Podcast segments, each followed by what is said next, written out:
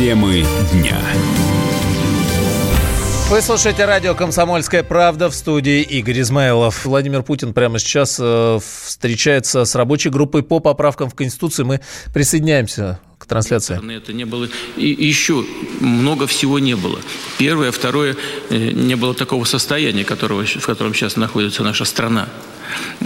И ну, нам сложно было некоторые вещи формулировать, особенно связанные с, э, с, э, с суверенитетом страны, либо с местом нашей страны в мире.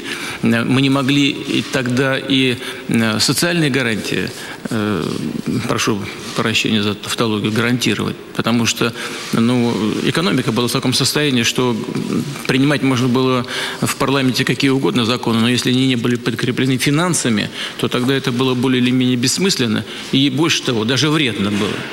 Потом мы поняли, что это просто вредно, потому что закон принимается явно не рассчитывая на то, что он будет выполняться. Потому что, принимая закон, уже знали, что нет ресурсов для его исполнения. И тогда, конечно, мы не могли, могли только в общем виде сформулировать э, социальные гарантии. А сейчас нет. Сейчас мы э, имеем такую возможность. Ну, та же индексация пенсии, там, допустим, или э, МРОД и так далее. Но невозможно было тогда это написать в основном законе. Сейчас у нас э, экономика в другом состоянии. Мы можем, и, а если можем, значит, должны это сделать. Э, вот э, понимаю, что вопросов очень много. Я не буду отвлекать вас какими-то общими фразами. У нас сегодня с вами чисто рабочая встреча. Я знаю, что вы по регионам ездите много, и в Москве с людьми работаете, принимаете, ну, и с профессиональными сообществами постоянно находитесь в контакте. Поэтому у нас вторая, но тоже абсолютно рабочая встреча. Я в вашем распоряжении, если есть какие-то э, проблемы, которые вы хотели бы вот на этой второй нашей встрече поднять, давайте их пообсуждаем. Спасибо большое за внимание. Да. Разрешите? Сейчас э, да, вот Павел Крашенинников, видимо, говорит. Поступает огромное и разнообразное количество предложений в рабочую группу и в Государственную Думу. Предложения поступают от граждан, объединений, представляющие практически полный спектр нашего общества в социальном, профессиональном и возрастных аспектах. Как вы уже сказали, более 500 предложений поступает, мы их рассматриваем. Наш состав рабочей группы вполне адекватно представляет структуру российского общества, что позволяет всесторонне рассмотреть поступающие предложения. Обсуждение, кстати, проходит достаточно бурно, эмоционально. Мы все разные, и, на мой взгляд, это для нас, для всех большой плюс. А, при этом мы не забываем о главной цели внесенного законопроекта – обеспечить устойчивое развитие общества, достойную жизнь граждан, повышение эффективности нашего государства. Конечно, как вы уже сказали, действующая Конституция изначально была ориентирована на эти цели, но были э, разные экономические и правовые возможности. Однако 26-летний опыт э, применения Конституции убеждает, что многих существующих ныне возможностей для ее полной реализации в тот момент, конечно же, не было. Вносимые поправки должны учесть это обстоятельство, этот опыт. Обсуждение проходит по всей стране, несомненно, содействует более глубокому пониманию обществом Э, вашего предложения и позволяет его глубже развить.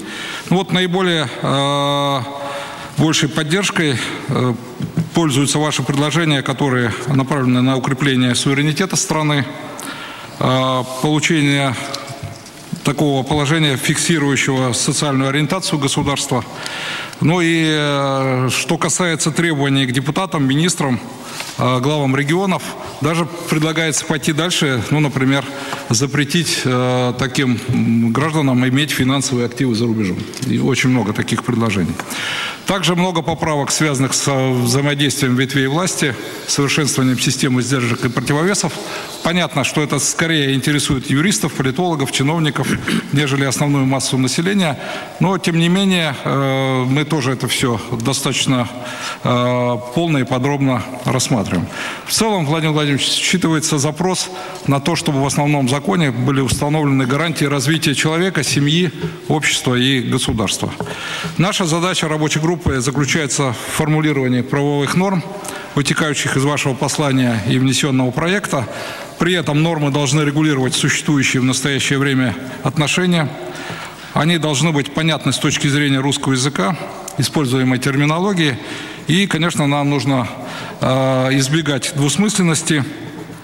Поправки должны послужить основой в том числе для развития отраслевого законодательства.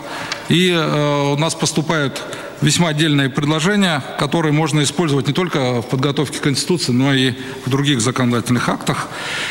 Э, Владимир Владимирович, после вступления в силу поправок в Конституцию рабочая группа готова участвовать в подготовке законодательного плана, обеспечивающего реализацию положений Конституции.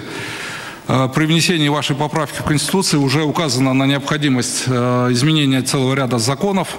Мы полагаем, что потребуется изменение более чем 50 законодательных актов. Полагаю, что нарабатываемый рабочей группой механизм обратной связи государства и общества в процессе развития российского законодательства может оказаться весьма полезным и в дальнейшем. Спасибо большое. Ну, вот я уже сказал о том, что сейчас э, Павел Иванович подтвердил, что поправок приходит все больше и больше, свыше 500. И, наверное, не наверное, совершенно очевидно, все в Конституцию мы не сможем включить, и если в этом необходимость, надо подумать, конечно. Но, безусловно, мы ничего не должны потерять из того, что нарабатывается рабочей группой. А, что я имею в виду и как это сделать? Э, если что-то не помещается в основной закон, или нецелесообразно это делать в основном законе, то это нужно будет учесть э, и э, сформировать там, допустим, несколько кейсов, одну группу направить в Государственную Думу Совет Федерации, вторую группу в регионы и, и муниципалитеты, и в, и в правительство, безусловно, на предмет, чтобы правительство в рамках своей компетенции использовала предложения граждан или э, предложения э, каких-то э, общественных организаций для того, чтобы учесть в своей работе для принятия подзаконных актов. Это обязательно нужно проанализировать. Это ни, ни в коем случае не должно уйти куда-то там под сукно. Спасибо. Владимир Владимирович, позвольте? Да, конечно, пожалуйста. Продолжить. Я, Владимир Владимирович, хотел бы остановиться на вопросе. Он, поскольку мы вносим изменения в Конституцию, мне кажется, он не менее важен. Это процедура внесения этих изменений, порядок э, рассмотрения и принятия этих поправок. Это Андрей Клишес э, сейчас говорит. Вы сказали в послании, имеет большой потенциал. Э, потенциал этот не исчерпан, и важно сохранить вот весь тот объем прав и свобод, который есть в Конституции и который подкреплен решениями Конституционного суда Российской Федерации. Основной целью внесения поправок является обеспечить и закрепить те уровни достигнутого и социального, и правового развития, и социальные и правовые гарантии, которые есть у нас сегодня у граждан. Согласно вашему поручению, мы подготовили предложение по порядку, в соответствии с которым граждане, именно граждане Российской Федерации будут принимать участие в голосовании и принимать окончательное решение по поводу данных поправок в Конституцию. Мы понимаем все четко, что мы не затрагиваем положение 1, 2, 9 главы. Это специальная процедура, вы тоже на этом вопросе останавливались. А, но по поводу внесения изменений в главы с 3 по 8, по поводу внесения поправок в эти главы статьи, э, необходимо, исходя из действующего порядка, конституционное большинство в Государственной Думе, необходимо голосование в Совете Федерации, одобрение этих поправок и в законодательных органах субъектов. Вот это то, что действует сегодня. Э, но в целях и расширение форм непосредственной демократии. И Владимир Владимирович, это в некотором смысле обязанность парламента э, принимать новые формы непосредственного участия населения в решении важнейших э, вопросов жизни государства. Мы э, разработали и предлагаем новую форму участия граждан в принятии решения по поправкам в Конституцию. Это общероссийское голосование. Вот такая форма сегодня действительно разработана. Требования к процедуре э, принятия поправок в Конституцию, они, безусловно, снижены быть не могут, но мы можем ввести новые требования. Причем вводить мы эти требования будем именно на уровне закона. Мы проанализировали и действующие положения закона, и, безусловно, конституционные нормы. И все наши законодательные возможности и пришли к следующему выводу. Мы предлагаем взять за основу закон о выборах президента. Ну, это закон наиболее, э, он, во-первых, важнейшие вопросы регулирует. Во-вторых, он, ну, позвольте сказать, самый свежий, потому что мы действительно внесли туда очень большое количество изменений э, перед президентскими выборами 2018 года именно для того, чтобы обеспечить доверие граждан голосованию.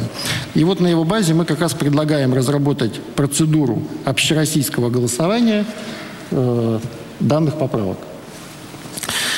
Э, такое решение должно обеспечить определяющее решение именно граждан по поводу поправок в Конституцию. И для закрепления взаимосвязи принятого гражданами решения, а решение граждан именно будет обязательным условием для введения этих поправок в действие, мы предлагаем и текст поправок в Конституцию, и сам порядок общероссийского голосования закрепить в одном законе. Вот это очень важное положение, это действительно новация. Мы долго думали, прорабатывали это со специалистами конституционного права и пришли к мнению, что это оптимальное Владимир Владимирович решение в данной ситуации. В целях закрепления проведения общероссийского голосования предлагается включить все положения, связанные с порядком его проведения, э, во вторую статью закона о поправках. То есть, по сути, Владимир Владимирович предлагается два этапа. Э, статья об общероссийском голосовании, но я хочу это отдельно подчеркнуть, не сами поправки в Конституцию. Эта статья должна вступить в силу после голосования в парламенте и после того, как вы, Владимир Владимирович, подпишете соответствующий закон.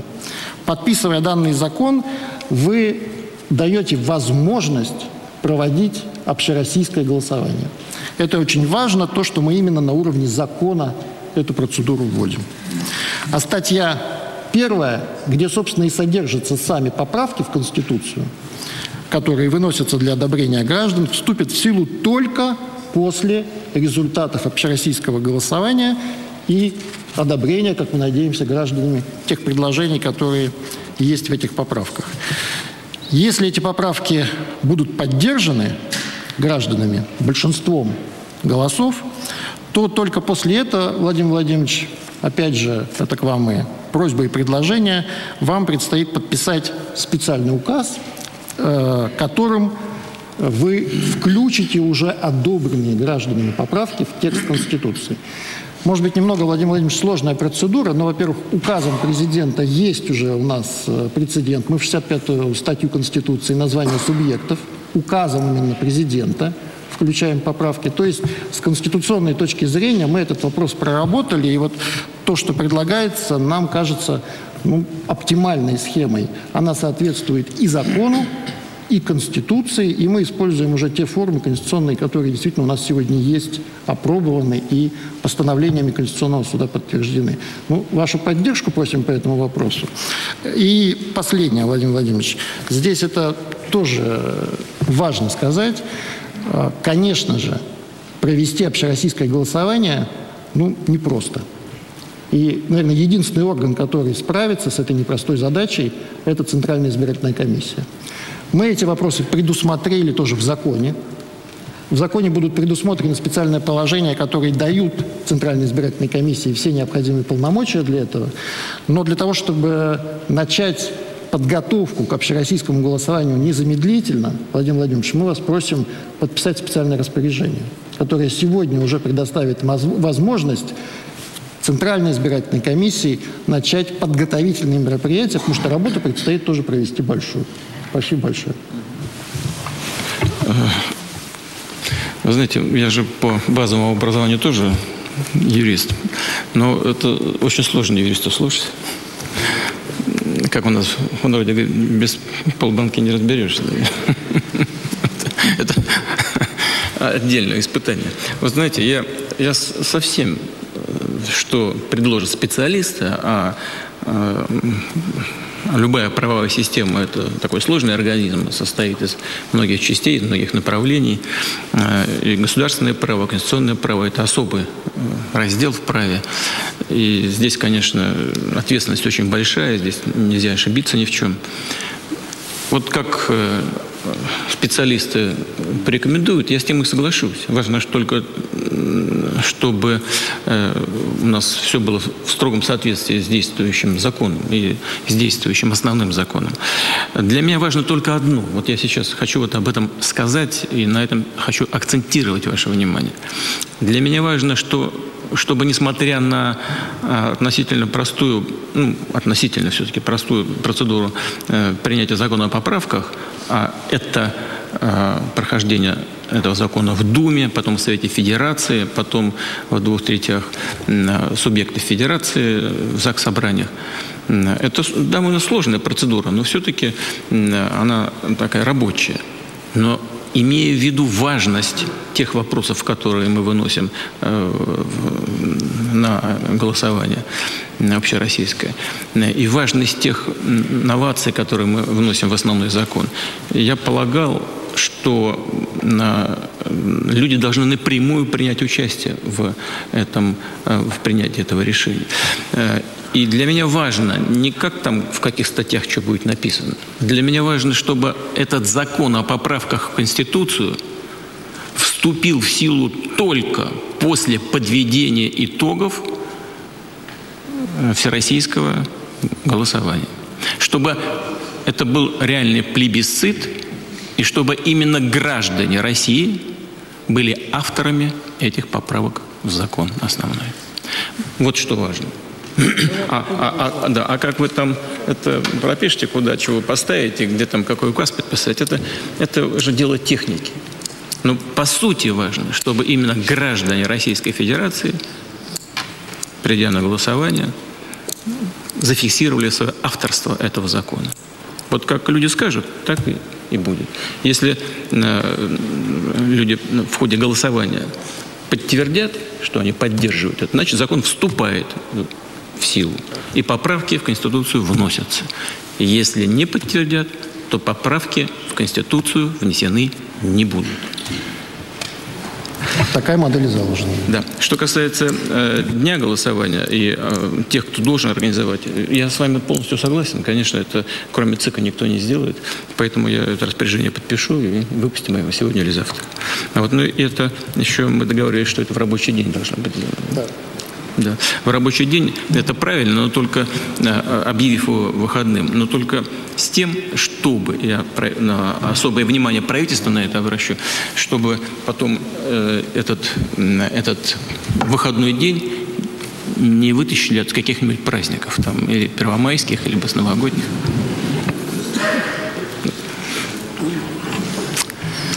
Договорились. Встреча Спасибо. президента с рабочей группой по поправкам в Конституцию.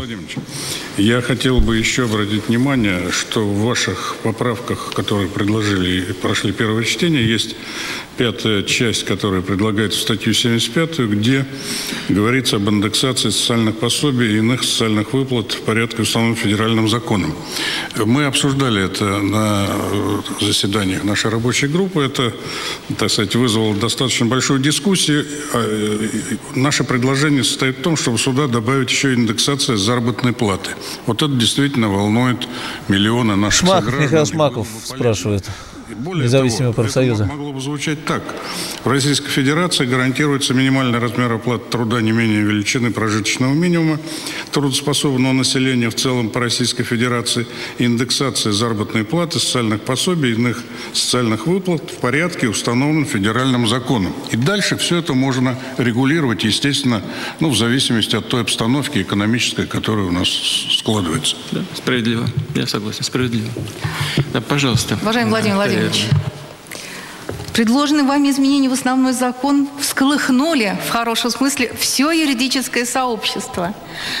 В первую очередь, конечно, это специалисты в области конституционного права, но и другие правоведы. Вот я без привлечения могу сказать, что по всей стране в университетах... Илья Хабриева, сопредседатель рабочей группы. Петербурга, Екатеринбурга до Владивостока прошли научные сессии в ходе которых рассматривались поправки.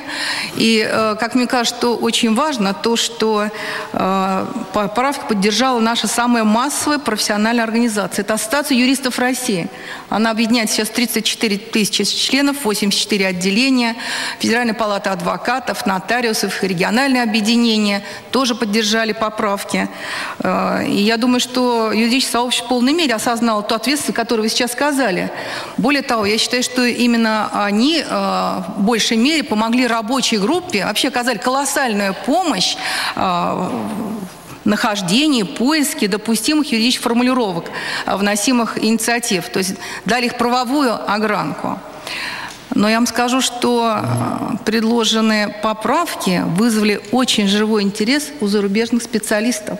Мне как сопредседателю было поручено взаимодействие с ними и обобщение мирового опыта конституционных реформ.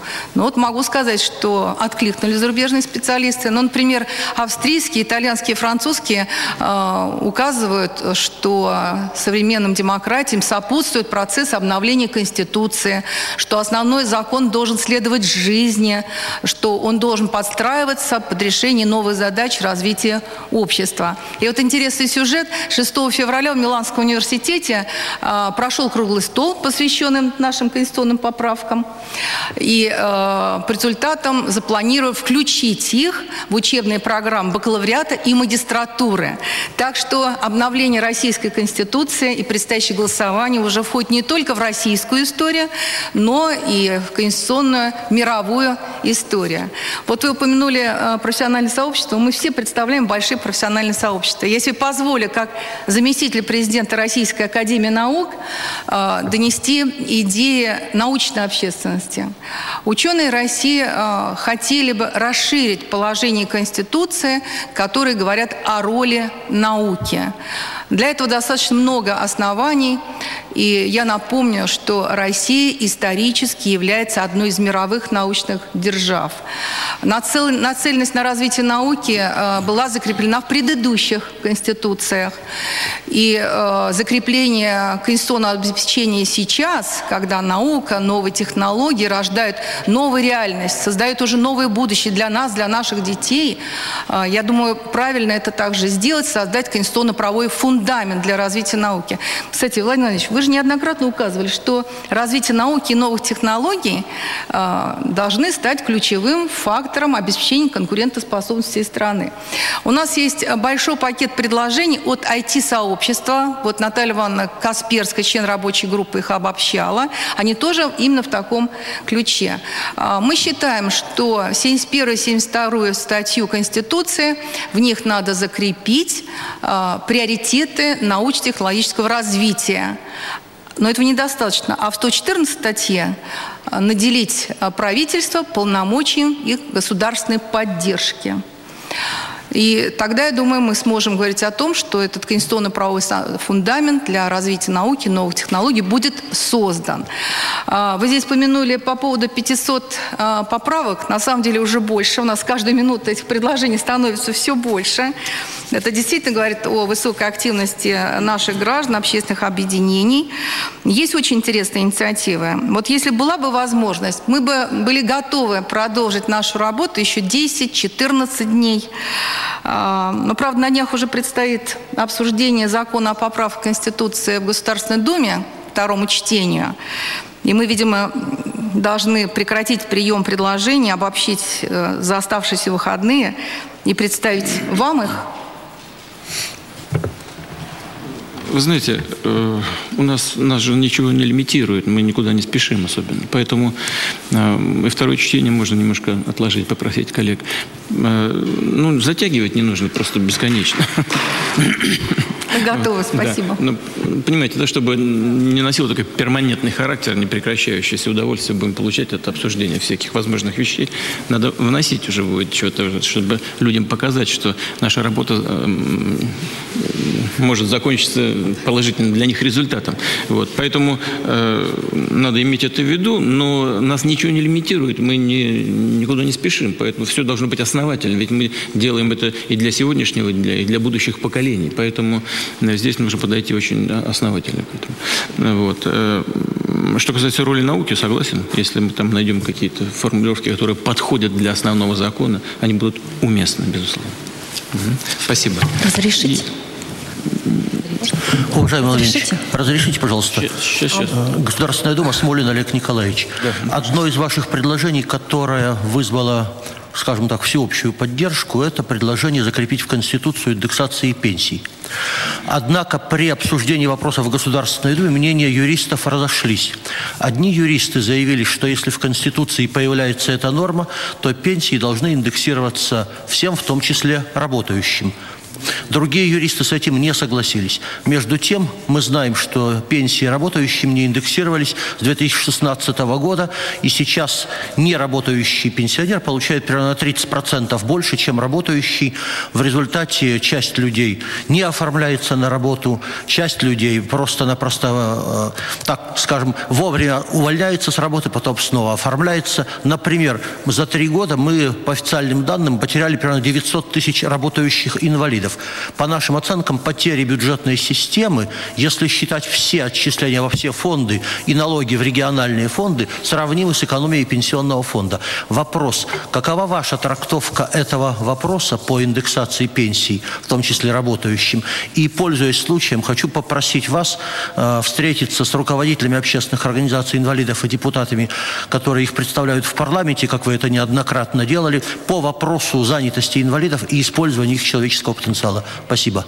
Э, такую встречу проведем обязательно. Действительно, мы э, делали это неоднократно и намерен дальше в таком же ключе работать.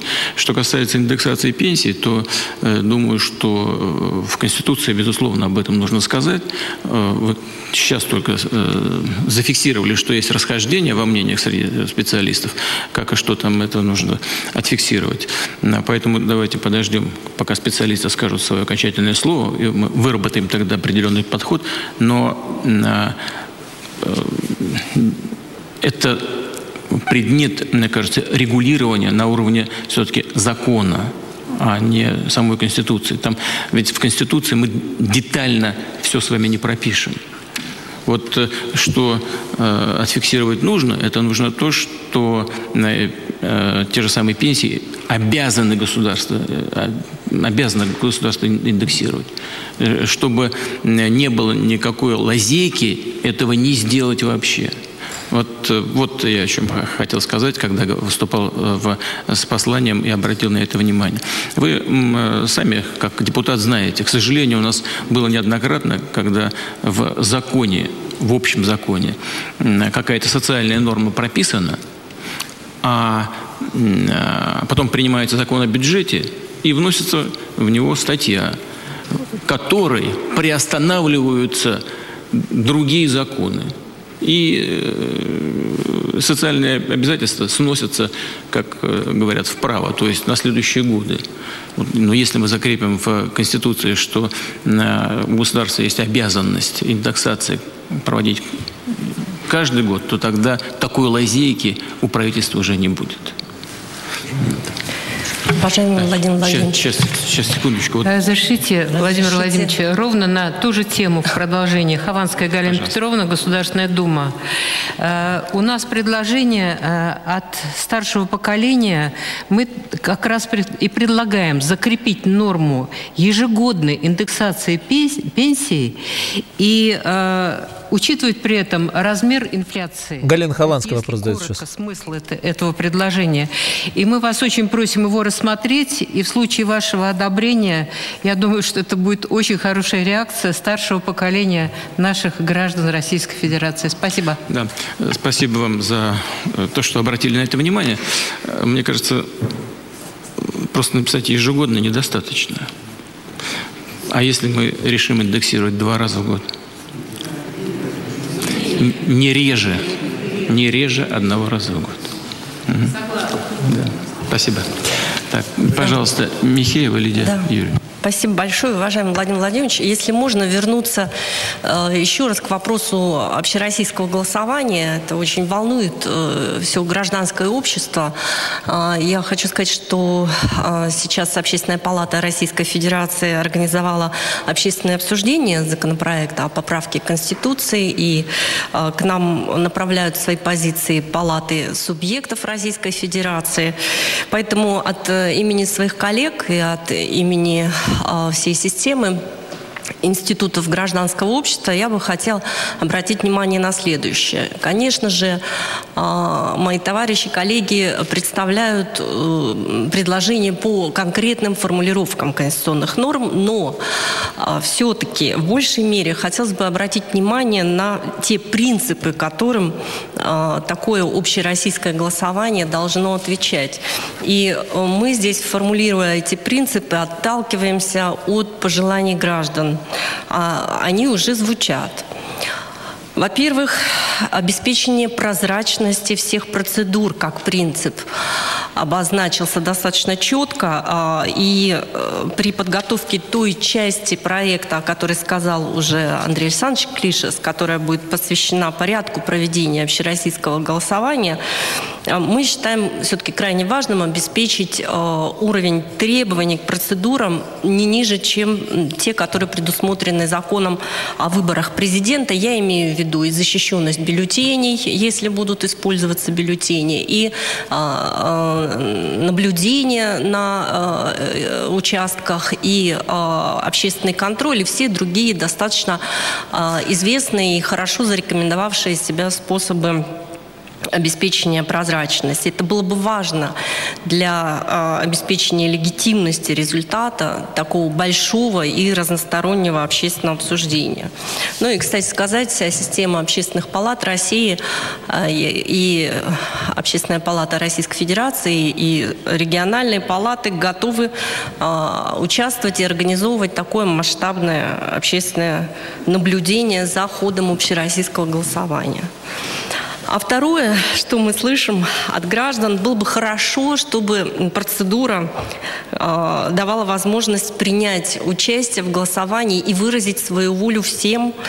И здесь э, надо подумать об удобстве этих процедур для человека, мы понимаем, конечно, что наши коллеги-депутаты совместно с Центральной избирательной комиссией эти вопросы проработают. И а, очень радостно уже услышать, что обсуждается вопрос о том, рабочий день или будний должен быть подобран для этого а, голосования. Вот многие представители общественности направляли к нам свои обращения и говорили о том, что было бы с точки зрения удобства лучше взять какой-то а, будний день, сделав его дополнительным выходным. Ну, мы уже слышали вашу позицию. Спасибо.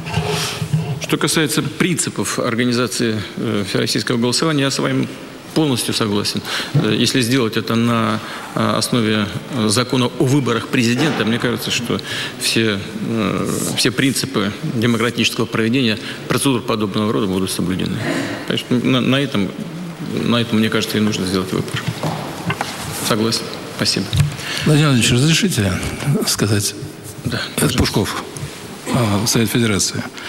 Владимир Владимирович, э, э, в конституциях многих э, государств преамбула используется для того, чтобы зафиксировать определенные базовые ценностные ориентиры государства, страны и нации.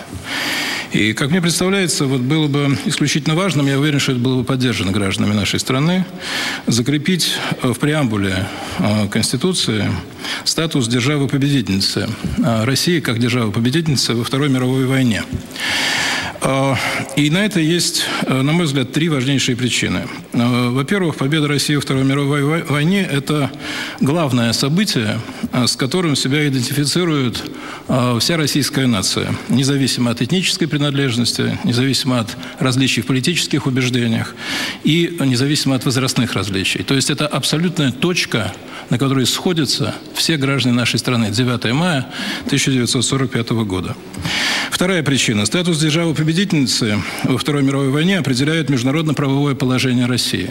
И это имеет прямое отношение к Конституции как правовому документу. А, мы имеем это уникальное положение постоянного члена Совета Безопасности ООН с правом вето наряду только с еще пятью державами, как хорошо известно. На этом зиждется вся современная международно-правовая система. И мне казалось бы, что упоминание об этом в преамбуле это а, подчеркнуло бы значение этой уникальной роли России. И третья причина. Сейчас происходит какая-то вакханалия с точки зрения истории. То, что мы слышим из Польши, то, о чем вы говорили недавно, а то, что мы слышим из стран Прибалтики, это уже не просто попытка переписать историю, а предпринимается попытка создать сначала параллельную, а потом альтернативную историю. Если мы не остановим параллельную историю, создастся альтернативная. Выяснится, что вся Европа была освобождена Соединенными Штатами Америки, дедушка Обамы освобождал Освенцим. И, э, так сказать, от того, что сейчас кажется абсурдным, мы перейдем в общественном сознании очень многих стран к тому, что это будет восприниматься как некая данность. И никого не будут интересовать исторические документы, никого не будут интересовать детали.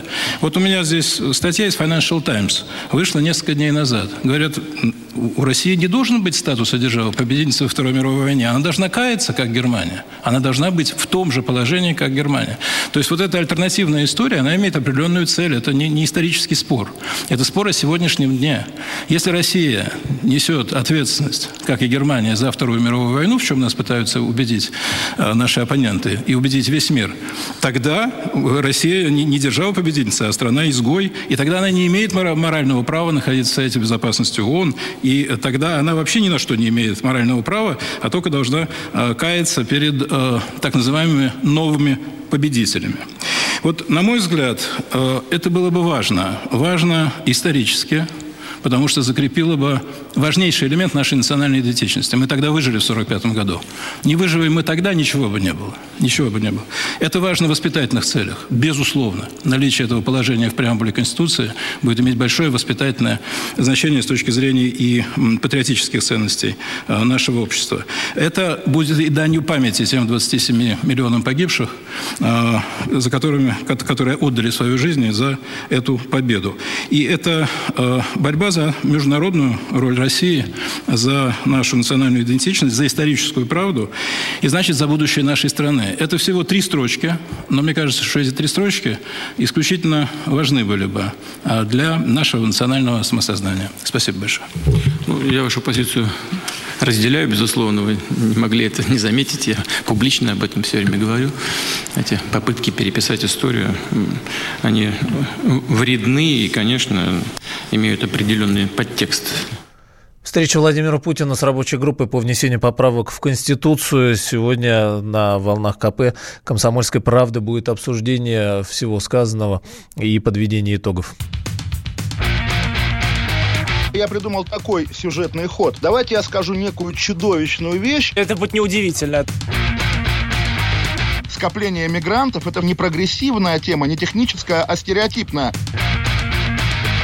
Среди впечатлений моей юности через запятую идут трипы кислотные, наркотические, и благодать в церкви на праздник Троицы.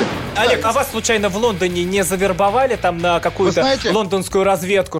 Программа «Кашин-Голованов. Отдельная тема». По будням в 9 вечера по Москве.